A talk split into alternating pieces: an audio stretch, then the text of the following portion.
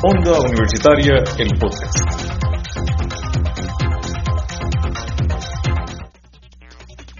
Buenas, nosotros somos Roberto Ortiz y Elena Méndez y esto va a ser desde los Bleachers, Es un mami, donde hablaremos todo sobre los deportes, desde el taekwondo hasta la pelota.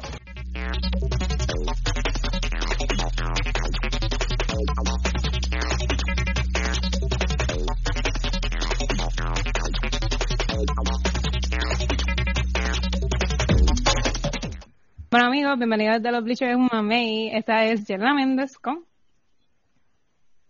Yo soy Roberto Ortiz, bienvenido a de los Bleachers Mamey. ¿Qué es la que hay, Yelena? ¿Todo bien? Sí, todo bien, todo bien. Aquí, a finales de, de semestre. Ya estamos en final la semana que viene. Sí. Se acaba todo esto. y hoy no estamos solos, Roberto. Por primera vez. Por primera vez en Sí, sí, hace tiempo que no tenemos una invitada.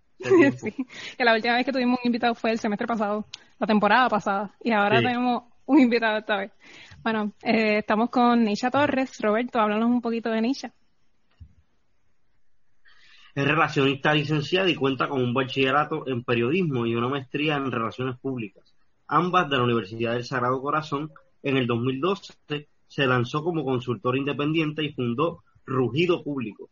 Desde entonces ha asesorado a clientes de la industria corporativa y deportiva en Puerto Rico, siendo estas las más reconocidas para la Asociación de Productos de Puerto Rico, Cooperativa de Seguros Múltiples de Puerto Rico y la Federación de Baloncesto de Puerto Rico.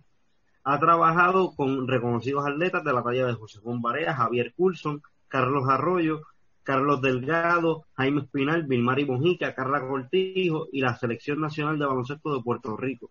Pertenece a la Junta de Directores de la Asociación de Relacionistas Profesionales de Puerto Rico. Desde el 2016 trabaja también como profesora en la Universidad de Sagrado Corazón y ofrece, re- ofrece cursos de Relaciones Públicas, Redacción y Comunicación General, entre otros.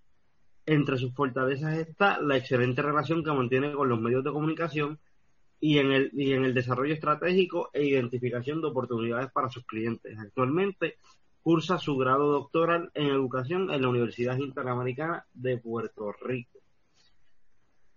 Esa es nuestra invitada de hoy.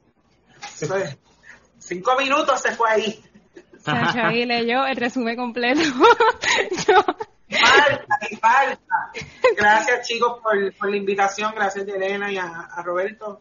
Siempre todo lo que tenga que ver con, con estudiantes, siempre de- mientras tenga el tiempo, siempre voy a, a- a estar disponible para compartir con ustedes. Gracias, gracias. bueno, qué bueno. Es un honor tenerte aquí, realmente. Yo me sentía bien hostil porque yo te me había mandado como cinco emails, cinco mensajes, un montón de cosas, pero era para setearlo bien.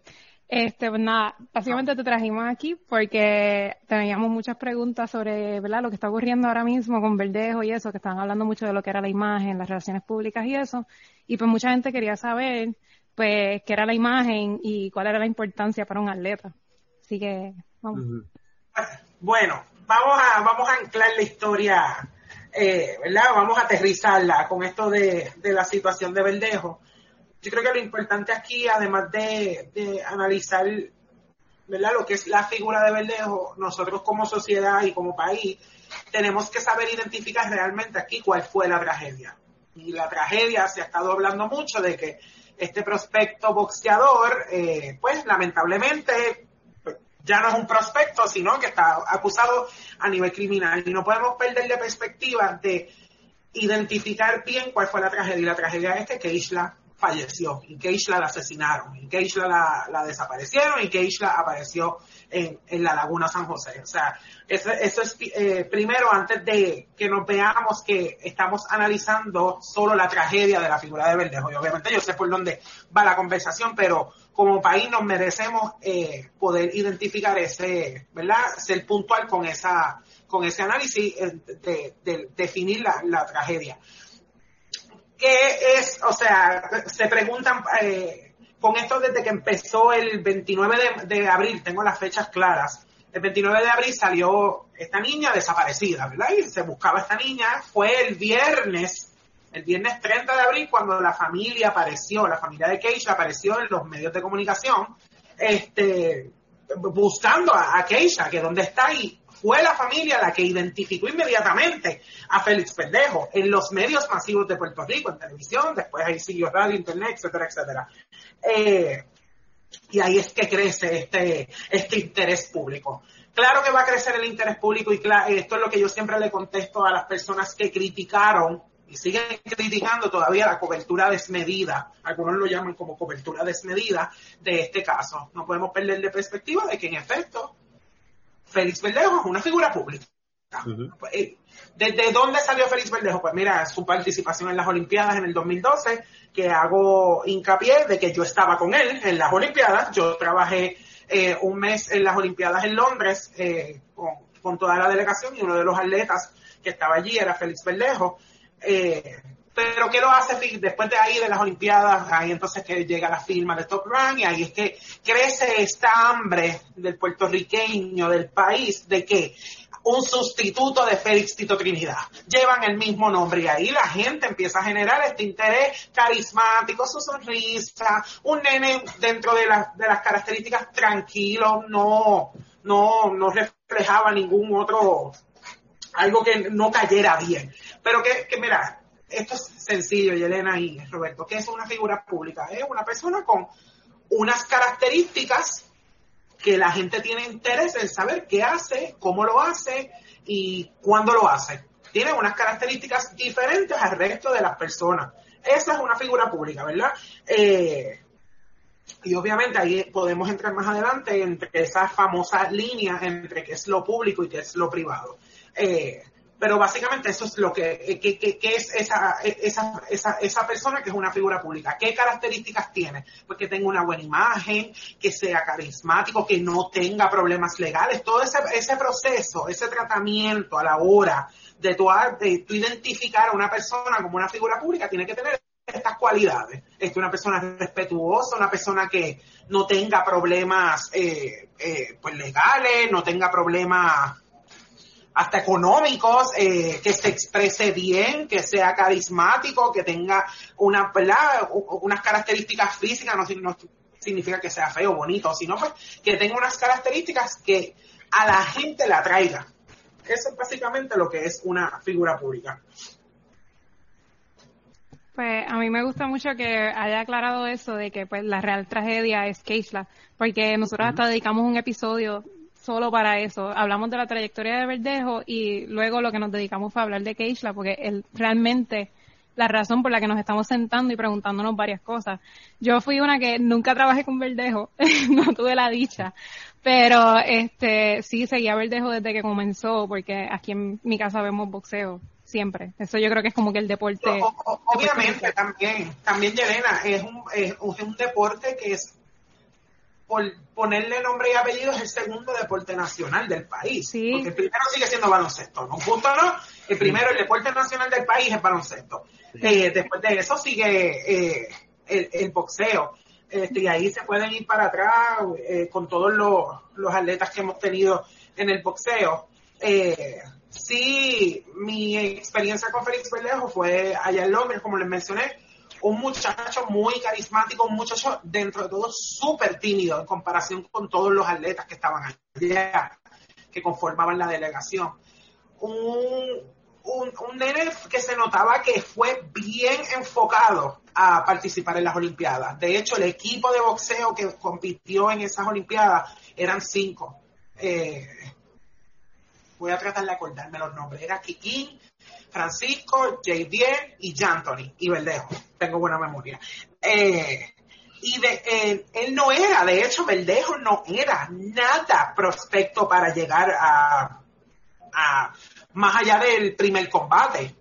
Allá era otro, era el que tenía los ojos puestos, si no me equivoco, era entre Jantoni y JDL. JDL es el que sale en el En este, era, ¿verdad? Eh, eh, la, opinión pública y el interés de noticioso iba más enfocado en esos dos. Y de momento, Verdejo dio el, el, palo, como quien dice. Él estuvo a solo una pelea para asegurar el bronce. Eh, si él ganaba esa pelea, aseguraba el bronce y pasaba entonces a, a competir por el oro. Y esa entonces pierde, con quien perdió fue el que eventualmente ganó el oro. Y después de ahí, nosotros regresamos en agosto, mediados de agosto, y en octubre firmó con Top Rank.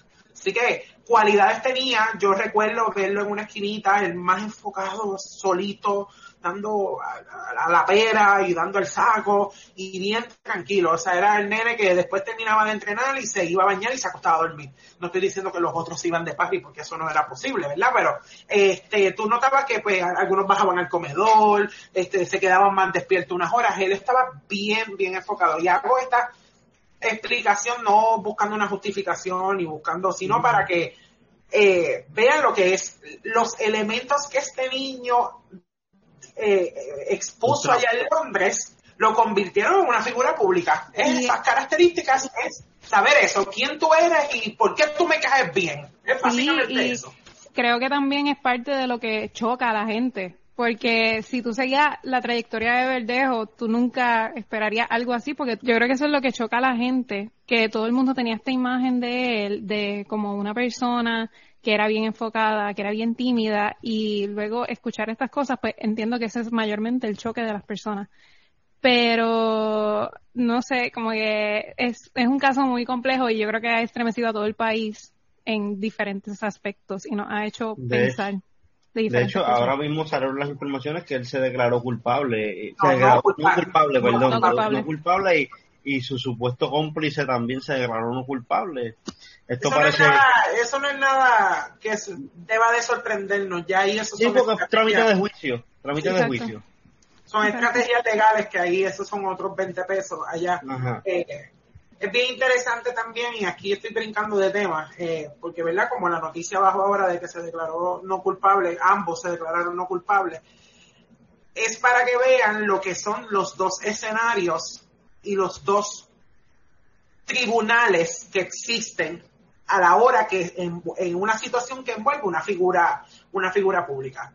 Tú puedes salir inocente en un lado, tú puedes declararte no culpable eh, en, en, términos judicial, pero en el juicio público, en la opinión pública, o tú puedes ser inocente o tú puedes ser culpable de la misma manera. Aquí este muchacho puede salir inocente, hay que ver ahora, ¿verdad? Que cómo es que lo enjuician a nivel de opinión pública. Digo que no sé si me, estoy saltando un par de preguntas, pero quiero, quiero, porque ya que estamos en Verdejo, yo he escuchado mucho en podcast que escucho y veo en las redes, que, y quiero que me lo aclare,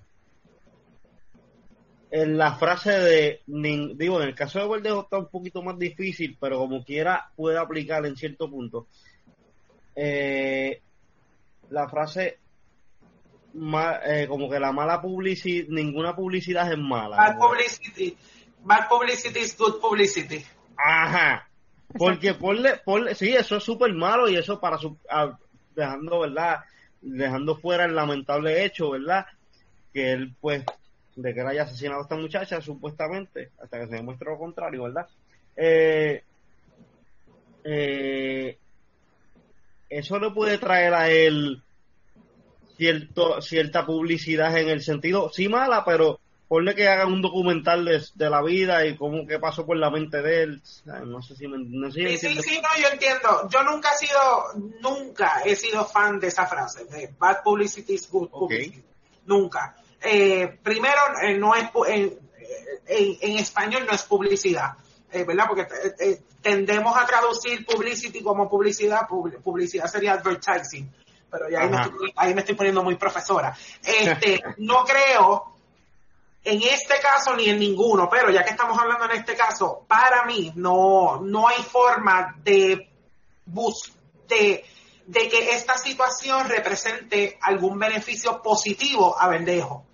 Al menos, al menos Roberto y Elena, al menos que esto que en los videos no se vea Verdejo, que Verdejo haya estado en Estados Unidos cuando está, o sea, que sea algo tan extremadamente dramático que confirme sin duda alguna de que Verdejo no tuvo ninguna implicación eh, en esta en este asesinato tal vez ahí tú le puedas demostrar positivamente al, país y al mundo de que tú no tuviste nada que ver y que todos, todos los que lo acusaron estaban errados. Pero, pero, aquí solo estamos discutiendo el asesinato de Keishla. ¿Verdad? Y ahí eh, eh, viene la pregunta, esto del asesinato. Ojo, Terdejo ya tenía, con este asesinato de esta niña, Verdejo expuso otras cosas que no son muy positivas tampoco, que relación extramarital, embarazo fuera del matrimonio, eh, ¿verdad? Eh, eh, tal vez hasta juntilla con gente del bajo, mundo. hay otros elementos que aunque se te pueda demostrar que tú no asesinaste a esta muchacha, hay otras características que yo estoy casi 100% segura que no son muy positivas para la imagen de él y volver a arrancar, ¿verdad? Este, su carrera de la mano con diferentes marcas comerciales. Es un riesgo porque ahora mismo, de hecho, en esta investigación han salido unos informes económicos y financieros que ponen en duda qué estaba pasando con el dinero de Verdejo. O sea, que hay unos ciertos factores que no solamente es el asesinato, obviamente la acusación es el de mayor peso. Pero... y y también agresividad, porque han salido videos eh, que eh. comprometen mucho y son cosas que realmente le dañan la imagen más allá de lo que le están acusando. Que realmente si él, vamos a, ay, perdón, le metí una patada a la mesa. vamos a suponer que salimos eh, airosos de esto, ¿verdad? Eh, como quiera tú tienes algo, una, una evidencia aparte de la muerte como tal, que ya te dañaron la imagen, ya te hacen ver, ya no eres el chico tímido, ya no eres la persona calmada, la persona que pensaba antes de hacer las cosas, ahora eres una persona agresiva, una persona con problemas económicos, ¿entiendes? Con juntillas raras, es algo muy difícil, pero ¿cómo reparamos de ahí? O sea, ¿hay una manera de reparar la imagen para alguna persona o ¿Qué hacemos? Eh, yo creo que aquí lo más que se tiene que discutir es la reputación, ¿verdad? Y, la reputación, por definición del libro, es cómo otros te ven y qué otros piensan de ti. Y la reputación no es inalterable, no significa que hoy tú tengas una mala reputación y ya en un par de años sigas con esa mala reputación, pero tú tienes que hacer diferentes eh, eh, diferentes cambios y diferentes, eh, para que la gente comience a verte diferente. Y eso toma tiempo. No es que tú, y lo mismo pasa con el que tenga buena reputación, lo ven aquí en el caso de Félix Berlejo, gozaba de buena reputación, gozaba del cariño, no significa que esa reputación no es inalterada, que por siempre la vas a tener. Y de aquí podemos sacar muchísimos ejemplos. Eh, a mí me vino a la mente rápido, eh, por ejemplo, y no tiene que ver con el deporte, eh, por ejemplo, Carlos Romero Barceló, que falleció el mismo día que, la misma noche que se entregó Félix Verdejo. Carlos Romero Barceló nunca se le demostró que él tuvo participación alguna en el asesinato de Cerro Maravilla. Nunca, nunca, jamás pasó por el proceso judicial y nunca se pudo probar que él tuvo algo que ver. ¿Y cuál era la reputación que por años escargó? Que él tuvo que ver. Así que no significa que, que, que Verdejo no pueda en un futuro, si es que vuelve a ver la luz del sol, eh, no significa que no pueda volver a recuperar su reputación, pero como la reputación son todos estos actos, acciones que tú haces para que te vean, tú tienes que dedicarle bastante tiempo, ¿verdad? Y bastante esfuerzo para lograr cambiar cómo los otros a ti te ven. Este, no es imposible, no es duro, pero existen diferentes estrategias y obviamente lo más importante a la hora de tú comprometerte de esa manera es que estés dispuesto. Porque hay gente que no está dispuesta a dar su brazo a que me vean diferente, tratar de hacer diferentes acciones para que me vean de otra manera. Eh, no, y un ejemplo, no, a, no a tal nivel, ¿verdad? Pero un ejemplo parecido a eso fue Kobe. O sea, Kobe antes de morir, él tuvo el problema de cuando habían dicho que él era infiel a la esposa y todo eso, y él sale en televisión con su esposa y hablando sobre el caso y todo esto, que eso fue algo que al principio le dañó la imagen o la reputación a Kobe por un tiempo, pero eso rápido lo ayudó a recuperar. pero ¿qué él hizo después? Él hizo diferentes acciones él se comprometió como ser humano, estuvo ahí tranquilo con su esposa, empezó a enfocarse en su juego, este, eh, contribuyó con diferentes organizaciones, creó fundación, etcétera. ¿Ves? Son varias acciones que tú vas haciendo, que imagínense un rompecabezas, hago esto, hago esto, hago esto, vas poco a poco subiendo tu, tu reputación. a nosotros en la clase de relaciones públicas, yo la cogí con Yelena, mm, nos pusieron de ejemplo ese caso de COVID y nos dijeron que lo importante cuando tú tienes una crisis de ese nivel o de ese caso, de ese tipo, digo, quizás como la de Berlejo también, que es una crisis, este, es hablar. Tú no te puedes quedar callado. Tú rápido, pum, eh, organiza conferencia de prensa, obviamente bien hecha, con, con argumentos y todo. En el caso de Verdejo, no hubo, él no habló, callado. Yo, yo pienso que también es por tu derecho como ciudadano, como imputado de tú, tú reservarte. Eh, como persona de interés. Exacto, tú reservarte. Ahí, Roberto, pongo, eh, es un claro ejemplo de lo que mencioné ahorita. Son dos tribunales lo que se enfrenta una persona. El tribunal judicial y el tribunal de la opinión pública. No significa, y esto es la guerra eterna, no guerra, la, la dinámica eterna que tenemos los relacionistas con los abogados. Hay veces que no, se, no llegan a una comprensión de que las estrategias legales son para el tribunal. Las estrategias de comunicación son otra cosa. No significa que a lo mejor Verdejo, por la estrategia de sus abogados en la entrevista con los policías, se mantuviera callado. Esa es la estrategia legal allá. Pero utilizar esa misma estrategia en la opinión pública, y eso me refiero a cuando él salió, están todas las cámaras, no significa que te vaya a funcionar, porque la opinión pública se maneja de, otra manera. Sí, porque la, opinión pública piensa el que cayó otorga. El que cayó otorga. Entonces, no significa, y aquí, ¿verdad? Eh, eh, yo no soy la relacionista de Berlejo ni nada, pero no significa que, eh, que cuando se te recomienda que tú hables, al frente de los medios. Acuérdense también que la gente tiene esta percepción que hablar en los medios es hablarle al periodista. El periodista no es tu público, el periodista es un vehículo para llevar la información. Es un intermediario. Ah, hay veces que no le voy a hablar al periodista de lo sé todo. Ah, no, ahí está el de la coma y no le voy a hablar. tú no puedes coger esta... Eh, eh, eh, Como un partidario. No, este, tú, eh, eh este, se me fue la palabra. Una postura. Sí, de coger lucha ajena porque el que esté allí a ti no te cae bien. Aquí no significa que cuando tú te expones a los medios, en este caso imagínense a todos los periodistas, tú vengas a decir todo, todo lo que se te pregunten. Eso no significa esa estrategia. Tal vez es decir, mira, eh, saludos, gracias por estar aquí. Eh, eh, estamos respondiendo a la invitación que nos hizo la policía, el proceso continuará según ellos entiendan, págate, te montas en el carro y te vas. Entonces que hay presidencio, entonces ahí la implicación, entonces la imagen pesa más que las palabras, vean bien el contexto de la escena, sale vestido de negro, mascarilla negra, los abogados dándote los puñitos en la espalda como que, we're here, estamos aquí contigo, camina por aquí porque tú no puedes caminar solo. La mirada de él, la gente se olvida en este contexto de la pandemia. Que los ojos hablan mucho porque tienen la mascarilla puesta. De hecho, él en una se tiró una guiña a alguien. Este, ahí sí salgo en no en defensa, ¿verdad? Pero sí hago la nota de que él sí tiene como este tic nervioso él como que cuando mira a alguien, tira. Ah, de verdad, porque cuando yo lo vi, yo dije. Este yo lo noté, fíjate, yo había notado eso en la entrevista que él le hizo a The Playmaker, que de hecho fue tres meses antes de esto.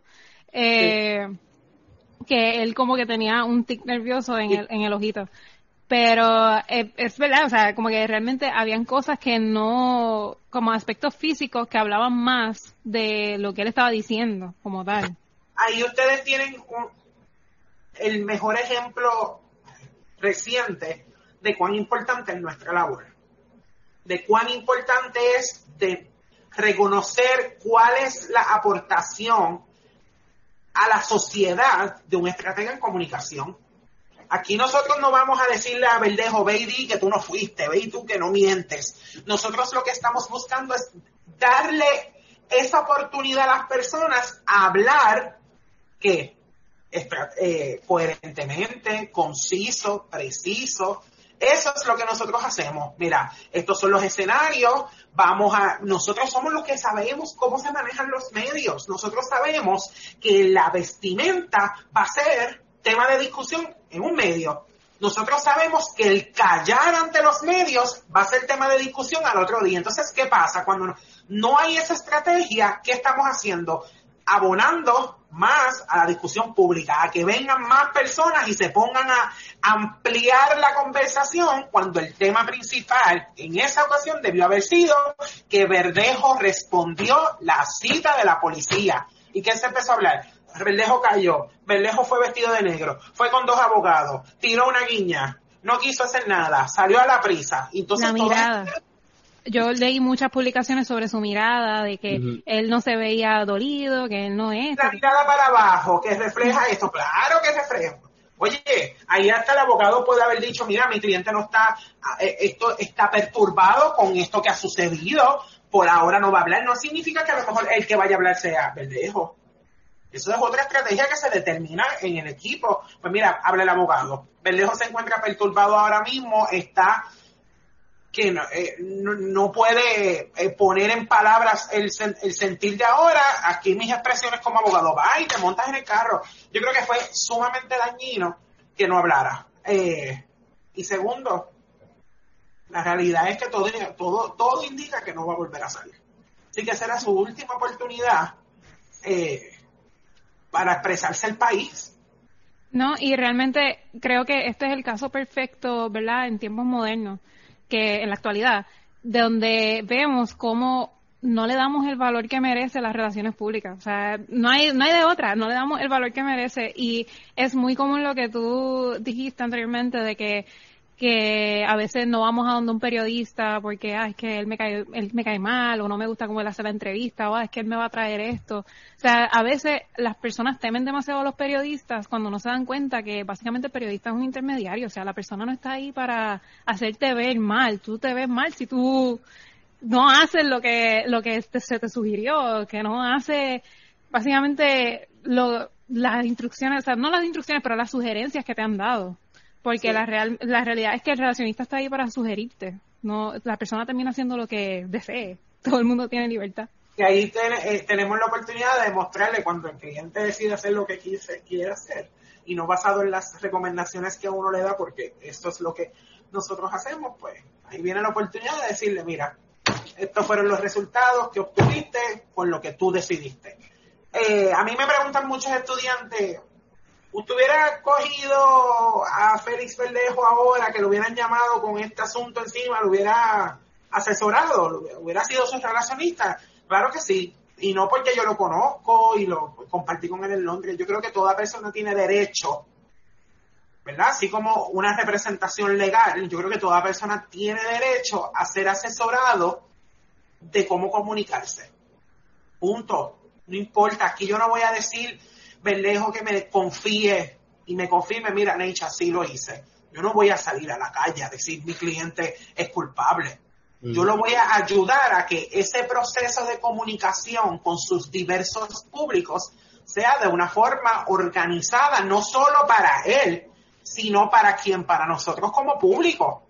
La gente se merece ver a esta persona y a los implicados comunicarse de una forma coherente, de una forma eh, eh, eh, transparente y eso necesita una asesoría de parte de nosotros como estrategas, punto. yo creo que este, este asunto de Verdejo, y esto seguirá dando, dando, ¿verdad? Esto seguirá por buen tiempo, pero, ¿verdad?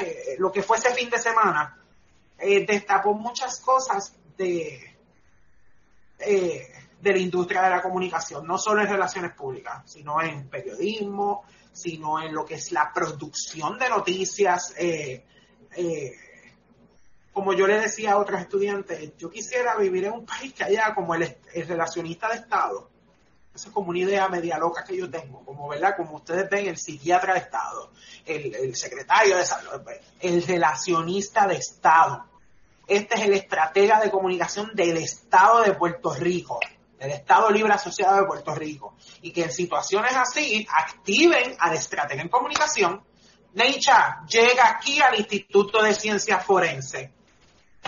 Llega y ahí uno dar el tratamiento, organizar todo, por eso es que la gente se marea, porque la información está por todos lados. Está en el instituto, estaba en la laguna, estaba en la casa de la mamá de Verdejo con el carro y la esperando la grúa para sacarlo, estaba con la familia. Entonces el hermano de la de Keisha diciendo no vamos a hablar, era como un revolú. yo pienso, yo pienso que hoy en día, y algo, sinceramente a mí como, como estudiante de comunicaciones me molesta mucho.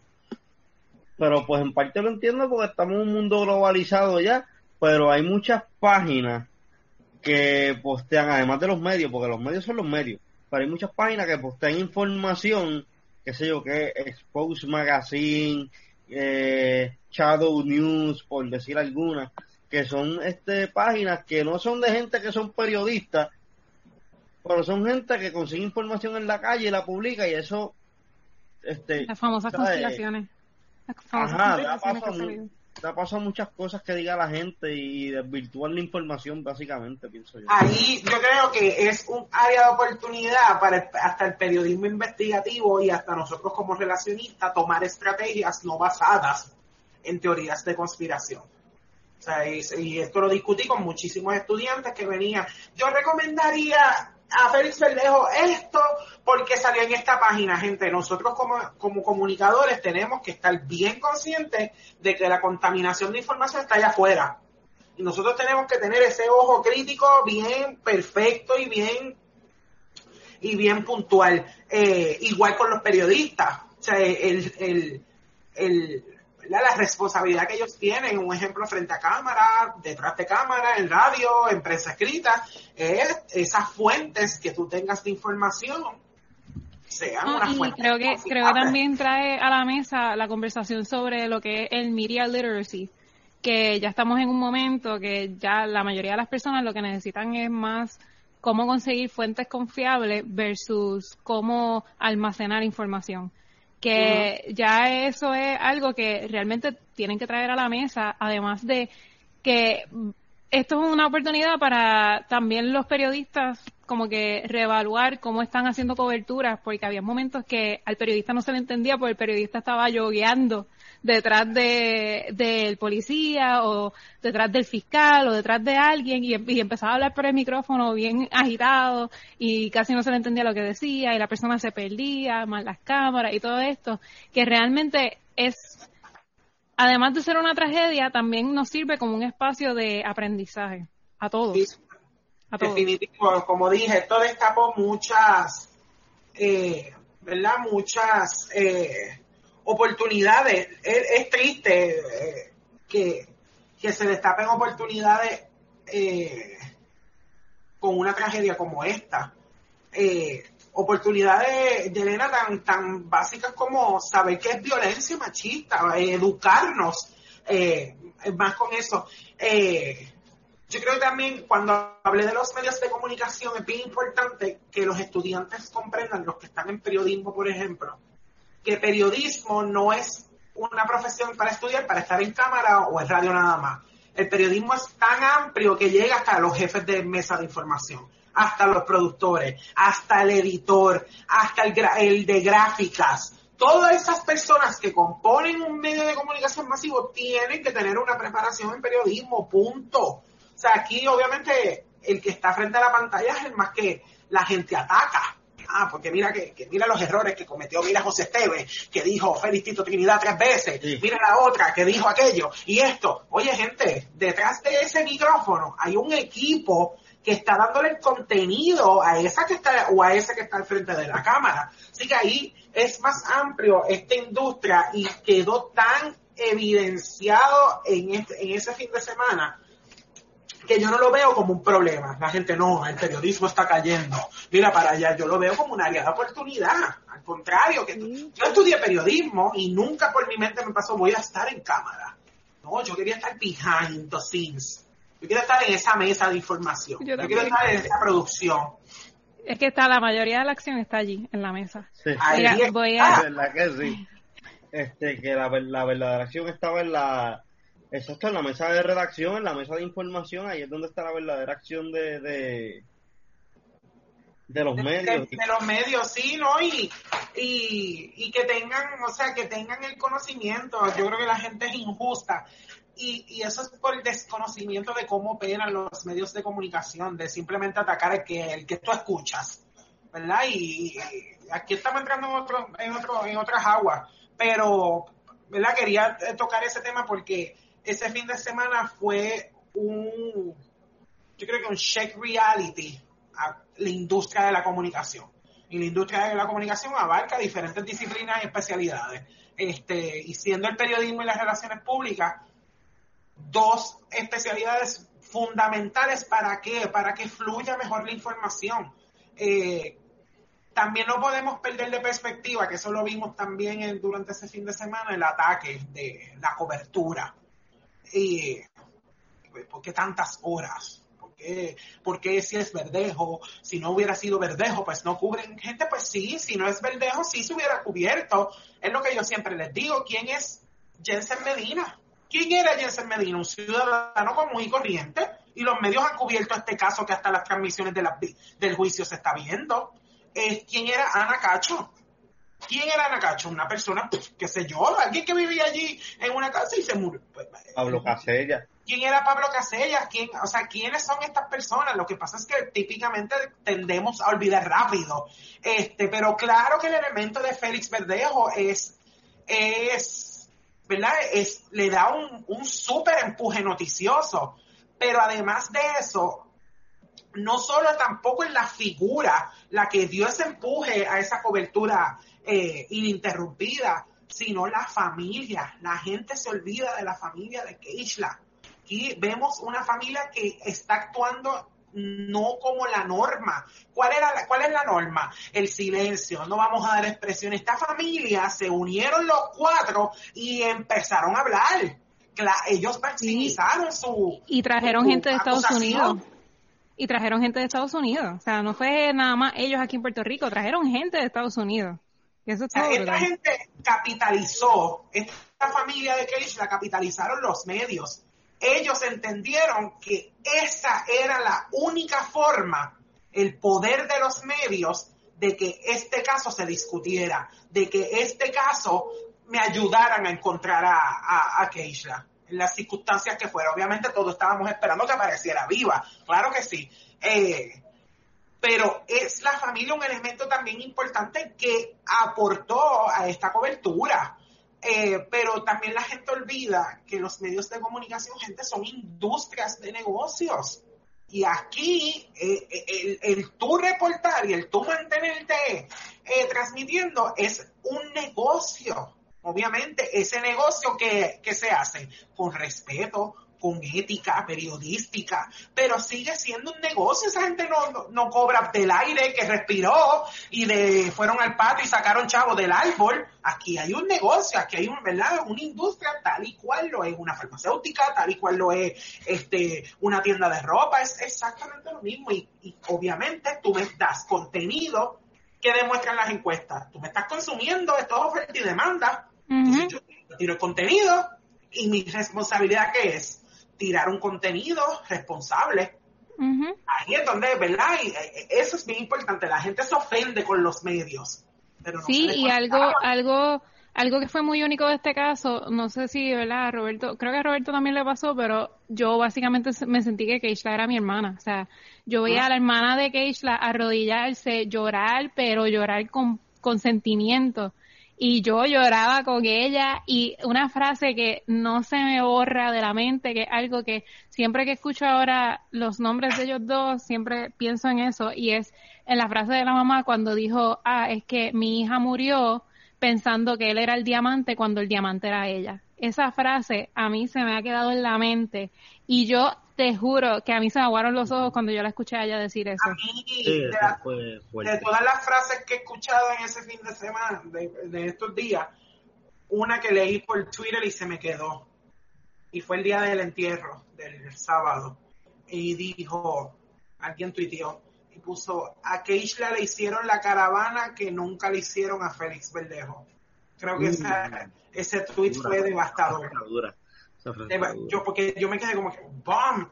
Esto es como un golpe bajo, porque en efecto, eso era. mejor dicho, Nunca mejor dicho. que aspiraba a Félix Verdejo, ¿verdad? Con su carrera política, eh, recibir estas caravanas como las hacían, se las hacían a Tito Trinidad, a Miguel Coto. Eh, eh, y cuando leí ese tweet fue como un shock.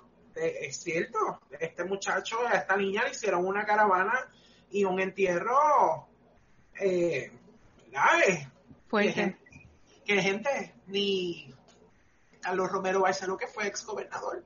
Exacto, y la realidad, la realidad es que yo recuerdo que en el, cuando lo estaban velando, había una muchacha que entrevistó, creo que fue guapa, que era una muchacha que había llegado de Florida embarazada y ellos le dijeron, ah, mira que tú estás embarazada, que viniste aquí, qué sé yo, que tú eres amiga de ella o algo así. Y ella, no, es que escuché del caso y como yo estoy embarazada, yo me vi en ella porque ella nunca pudo vivir esta etapa bonita que yo estoy viviendo.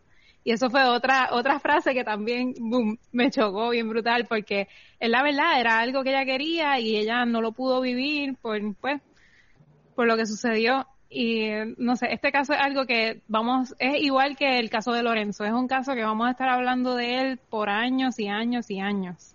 Van a pertenecer a nuestra, a nuestra historia. Historia como un país como Rolandito, un caso que tocó a todo el mundo. Un caso que tocó a todo el mundo, pero viéndonos un poquito más del tema, ¿verdad? Digo, no ni tanto, pero ¿cómo es la mejor manera de trabajar la imagen de un atleta? ¿En qué puntos es importante enfocarse? Yo me imagino que eso dependerá del tipo de deporte, del tipo de persona público que consume el deporte, pero ajá, tú me dirás. Es, eh, lo importante aquí es como, Y nosotros como relacionistas, que estamos trabajando con un atleta, o sea, la pregunta es, esa figura hasta dónde llega. Es, a, Roberto. Sí, sí, sí, sí. Sí, hasta, hasta qué punto. Hasta eh, el punto que la misma persona diga, hasta aquí es lo que yo doy. Esa línea la tiene que tirar el, eh, eh, el atleta en este caso. entre lo que es que pueda aprender a definir entre lo que es público y lo que es privado. Y, y lo, una pregunta, también los atletas tienen esta fama de que no son no todos, digo, me la tienen la fama la mayoría, pero no todos son así, ¿verdad? Hay uno que otro que no, pero tienen la fama de que no son muy, no les gustan mucho las entrevistas, no son muy de medio. Ellos son entrenar y el deporte, el deporte que tengan. Porque saben tirar la línea. Mientras más tú abras esa puerta, y ahí es donde entra también la, ¿cómo se dice? La, eh, ese, que no saben cuándo decir basta con las redes sociales. Eh, que mientras más tú abras esa puerta, mientras tú no definas como figura pública cuál es el, acceso que tú le vas a dar a la gente, entonces más descontrol tú vas a tener con el contenido que tú das. Cuando tú tengas claro, espérate, yo soy figura pública, pero hasta aquí yo llego, hasta aquí. Porque entonces, ¿qué pasa? Cuando tú abres completo y de momento quieres cerrar, la gente que va a hacer, espérate, pero pues, yo, te veía hasta cuando ibas al baño en las redes sociales, porque ahora te estás poniendo así. La gente no suele comprender eso, pero desde que tú te conviertes en una figura pública, eso lo podemos, podemos poner aquí decenas de ejemplos. Miguel Coto. Miguel Coto es una persona que hasta aquí yo doy. Y no hay manera, no hay manera que tú puedas empujar esa puerta y puedas tener más acceso de él. Un ejemplo, Chayanne. Chayanne nunca salió Daddy Yankee Daddy Yankee ahora, miren bien eh, este ejemplo, y digo, doy ejemplos que no son atletas, eh, pero, entiendo, pero un ejemplo, Daddy Yankee, que ahora salió con el asunto de que Andrea de Castrofón es la esposa del hijo. No se ha expresado porque él sabe, él tiene desde que empezó a ser artista, él sabe dónde tira esa línea. Y no hay manera que tú, que en los medios y la gente puede obtener información de parte de él. Si la van a obtener la gente que se cree, investigadores especiales, que dicen, espérate, subió hasta a las 8 de la noche, no sube algo desde las 7, eso significa que se, se dejó de la mujer y hacen estas teorías de compilación, pero no viene de él, no viene de, de, de, la misma de la misma figura pública. Este, lo importante a la hora de, ¿verdad? De, de definir, de, de comprender que eres una figura pública, lo primero que debes de hacer es eso. Una vez tú como individuo con, tiras bien esa línea, defines qué es lo entre lo público y lo privado, así mismo van a operar las, las compañías comerciales. Van a saber hasta dónde tú vas a llegar. Pero si tú eres una persona, un ejemplo, una Kardashian, que eh, están abiertos a, todo, a toda, por cualquier lado, ¿qué van a hacer las diferentes empresas? Pues espérate, si ella me está dando este contenido, yo me puedo tirar estas ideas, yo puedo hacer esto. Yo estoy segura que con un Chayanne no va a venir ni una empresa a ponerse de idea, mira, vamos a hacer unas grabaciones en tu casa, con tu familia, con tus hijos, porque Chayanne no te ha dado nunca ese acceso. Él nunca lo ha permitido. Con Daddy Yankee tampoco. Las empresas que hacen este tipo de ideas de, es porque tú le abriste el, eh, ¿verdad? Eh, eh, la puerta a, tener ese acceso. Así que eso es lo primero que uno tiene que hacer. Uno piensa que, que, son, que vendrían siendo otras recomendaciones más complicadas y es tan, algo tan sencillo. Eso es lo mismo que nosotros como individuos, lo que compartimos y lo que no compartimos. Exacto, sí. Sí, y yo creo que las redes sociales nos trajo esta vertiente de que cada uno somos un negocio o nuestra propia empresa. Y que básicamente es lo mismo que le pasa a una figura pública, o sea, la, la vida privada tuya ahora mismo llega hasta donde tú coloques la línea, o sea, hasta donde tú digas, ok, hasta aquí no va a entrar la gente. Pero ya que estamos dando recomendaciones, eh, ¿tienes alguna recomendación en cómo crear una imagen o cómo ir protegiendo esa imagen a los atletas nubis que tal vez no escuchen? Yo creo que esto de crear la imagen, eh, hay que, eh, es, es, muy, es más amplio de lo que pensamos, crearla. Yo no creo que sea lo más conveniente a un atleta, un artista, cantante, lo que sea, crearle algo que no, que, que, que a lo mejor no es. Y ahí puedes tener choques, porque estás tratando de crear algo que no es él. O sea, yo no puedo coger un ejemplo a Miguel Coto y tratar de crear algo cuando la personalidad de Miguel Coto no me va a dar para eso. Ese es él. Punto. Tú tienes que saber con qué persona tú estás queriendo desarrollar relaciones profesionales. Yo, eh, he notado, yo he notado últimamente en los medios que la gente o el público, y yo como, como público de, qué sé yo qué, voy a poner un ejemplo de Chente. Como ciudadano común. Exacto. Los, youtubers que consumo o la gente que veo en, en los medios y el público, y he notado el público en general que como que la persona que se ve, la gente últimamente identifica mucho la persona que se ve muy fake y le gusta más la persona que es más genuina, más real, que mira, yo soy así y punto, se acabó. Yo soy así, yo estoy mostrando como yo soy. Yo, creo que hay que respetar las personalidades de cada persona. Esto de crear algo que no que no están, que no los hace sentir cómodos. Eso también es importante. Eh, y yo creo que una recomendación es que el cliente, en este caso, pues, utilizando de ejemplo los atletas, que comprendan la responsabilidad de, de ser figura pública, responsabilidad social, eh, bienestar, eh, eh, la convivencia, el respeto, que comprendan eso. Si tú no estás dispuesto a tener ese compromiso, ese engagement con, tu, con tus seguidores, pues mira, no lo hagas, no pasa nada. Sienten esa presión de que, ah, soy famoso y tengo que hacer esto. ¿Cuántas veces yo trabajé a Coulson? Y Coulson, los medios eran, pero ¿por qué Coulson no hace esto? Vamos a hacer esto porque él no es así. Y esa es mi responsabilidad como relacionista, respetar su personalidad. Un ejemplo, Barea este, es más dinámico. Yo no puedo utilizar parámetros de comparación porque eso no es justo para la persona. Muchas empresas vienen con esa idea de, ah, mira, pero es que nosotros hicimos hace dos años esto bien chévere con Barea y vamos a hacerlo con... No, tenemos que respetar las personalidades, tenemos que respetarle que si esa persona no está dispuesta a compartir ciertas ciertos eh, elementos de su vida privada, eso es también permisible. No pueden partir de la idea, los atletas en este caso, de que ser una figura pública tienes la obligación de decir todo, de hacer todo lo que te pidan. No, respeten ese, ¿verdad? Eh, eh, respeten quién de verdad tú eres. con eso está más que bien, esa es tu profesión. Tú no, tú no trabajaste en una profesión de, de hacer atleta para ser figura pública. No, tú eres atleta primero, porque esa es tu profesión antes que ser figura pública. Lo que pasa es que está este alto interés público, porque esa es parte de nuestra cultura, de nuestra idiosincrasia, de, este, de esta gran atención y de, lo que es el deporte, porque eso es, parte de nuestra cultura como puertorriqueños. Eh, así que lo importante para atletas que estén escuchando lo que quieran, no es, una cosa no va con la otra. Tu profesión es el atleta primero, antes de ser figura pública. Si tú estás dispuesto a dar ese brinco y a traer eso, porque tienes cierto grado de, fama, pues tienes que comprender las repercusiones y el compromiso que estás haciendo.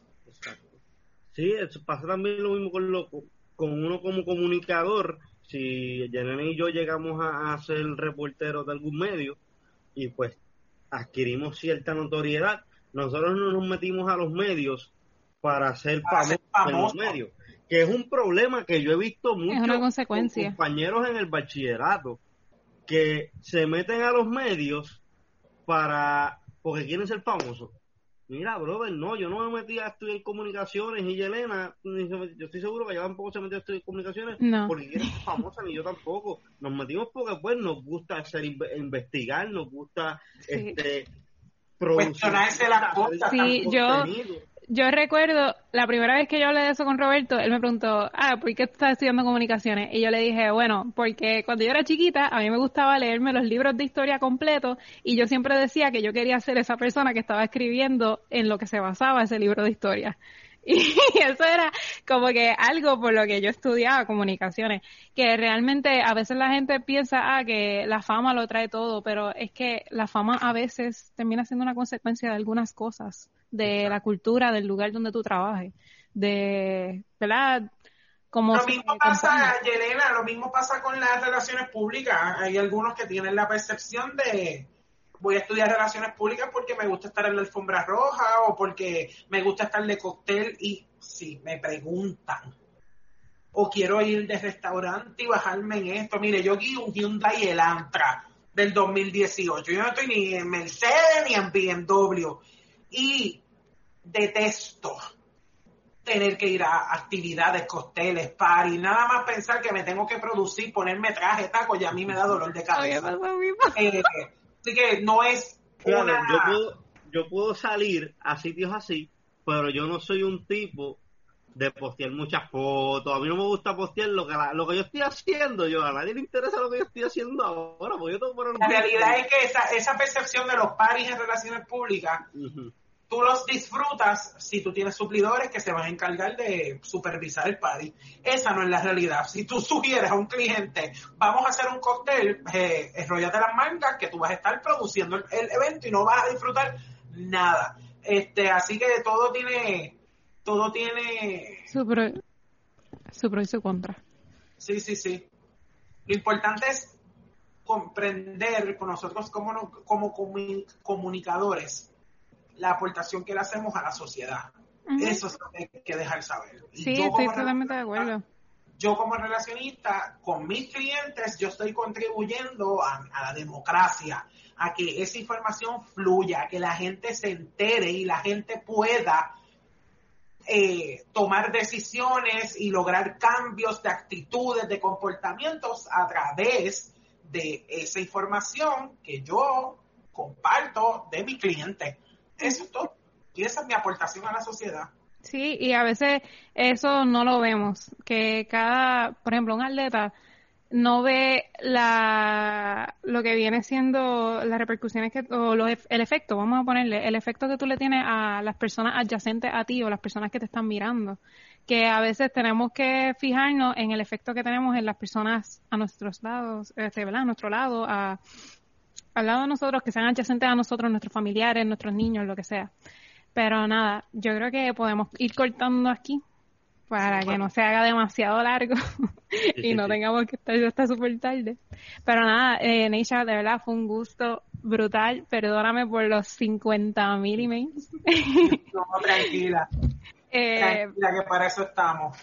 De verdad fue un gusto, muchas gracias por estar aquí. Gracias a ustedes y éxito con el proyecto y cualquier sería interesante que ahora den la perspectiva de un atleta, así que les dejo esa esa, esa ahí. Hay muchos Una muy buena idea, ya que tenemos el episodio final la semana que viene, Roberto. Sí, sí. Ya sabes, ya tiene trabajo que hacer. Dicha, conseguimos José Juan Barea. Barea, Barea, ay Dios mío, ese está por España todavía y ya terminó con allá con la Liga Estudiante. Hay que ver en qué condiciones regresa. Pero estoy segura que va a estar por ahí merodeando en la playa en Puerto Rico porque él es, adicto a Puerto Rico y a las playas, así que lo veremos en verano por ahí. Yo también soy adicto a Puerto Rico. yo comparto esa adicción. y al área oeste, porque él siempre llega al área oeste, pues él es de Mayagüez. Exactamente, así que lo, monitoreamos. Me escribe en confianza. Me pueden seguir por Twitter, Neicha, eh, arroba Neicha Rugido, y ahí yo comparto mucha información interesante. Así de, y están pendientes, están pendientes a los futuros stickers que son buenos. Ah, sí. sí, sí, y generan dinero. gracias, chicos. Éxito. gracias, gracias. Bueno, Bueno, amigos, esto ha sido todo. Saben que nos pueden seguir por Facebook en Onda Universitaria Radio y en Instagram como Onda Universitaria Radio underscore TV. Así que, Roberto. Nada, muchas gracias. Estuvo bastante interesante este podcast. En verdad, este episodio estuvo bien chévere. Este, nada, muchas gracias. También nos pueden enviar un email a onda universitaria gmail.com. Nada, hasta la próxima. Siga el episodio por hoy. Bye. Nos vemos en el próximo episodio.